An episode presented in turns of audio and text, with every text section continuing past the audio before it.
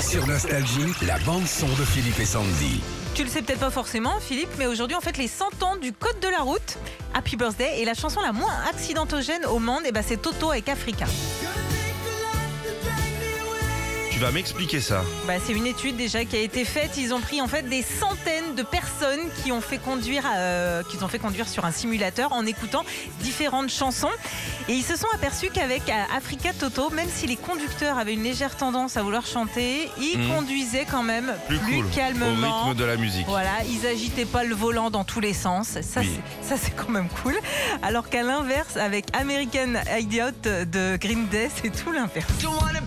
Ah bah oui. Ah, Là, T'as ah. envie de bouger la tête dans tous les sens là. Ouais, c'est pas sérieux. Ah, ah, non. Remets Toto. Ouais, Ah, ils te remettent tes points là.